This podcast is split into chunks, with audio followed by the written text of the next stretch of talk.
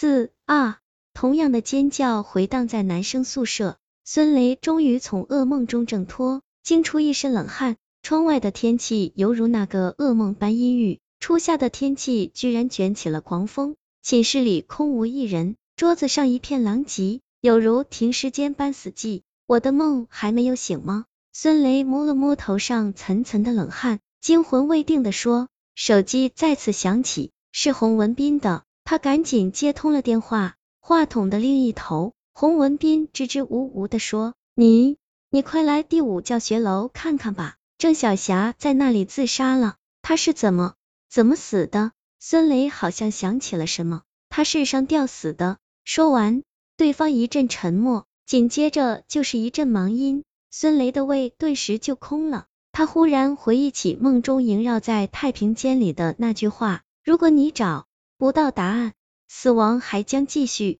郑小霞真的死了，噩梦成真了。鬼大爷三 w 点 gay 点 com。当孙雷带着照相机失魂落魄的赶到第五教学楼的地下室时，那里已经挤满了本校的师生和学校负责人，比招聘会还热闹。郑小霞的母亲嚎啕不已，警察们忙不迭的拉起了黄线，还时不时严厉呵责那些因好奇而越界的学生。孙雷远远瞧见站在前排的洪文斌，面色阴沉，捂着嘴巴，肩膀在一直抽动。他真的很喜欢郑小霞。在被相互推攘着的人群挤到了警戒线附近时，孙雷的后脑勺无缘无故凉了几下。他忽然觉得，离他不远处有双眼睛正不怀好意的盯着他，监视着他的一举一动。验尸官做完检查取证工作后，皱皱眉头，轻轻摇。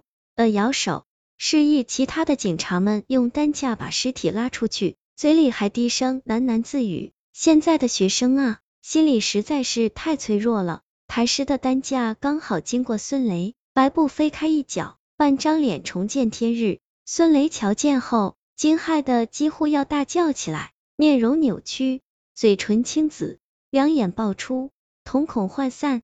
他的脖子上缠着一根错综复杂的蓝皮电线，孙雷赶紧打开照相机，果然，郑小霞的死相和照片中完全相同。这时，从郑小霞的袖口中滑落出一样白色的东西，孙雷趁乱把那东西揣进自己的口袋。等到聚在此地的人群离去之后，他掏出来一瞧，是一朵白色的蔷薇花。郑小霞的照片在孙雷的眼前渐渐消失。直至变成一张白板，怎么没了？孙雷忙不迭的按了一下查找键，却看到了另一张照片，居然是和尚。他浑身沾满了五颜六色的油漆，各种颜色汇集在一起，形成了一幅绚丽的、近乎妖异的抽象画，就像蛇纹。他的眼睛瞪得滚圆，瞳仁里还带有一丝难以置信的神采。和尚会是下一个受难者？女鬼口中的蛇。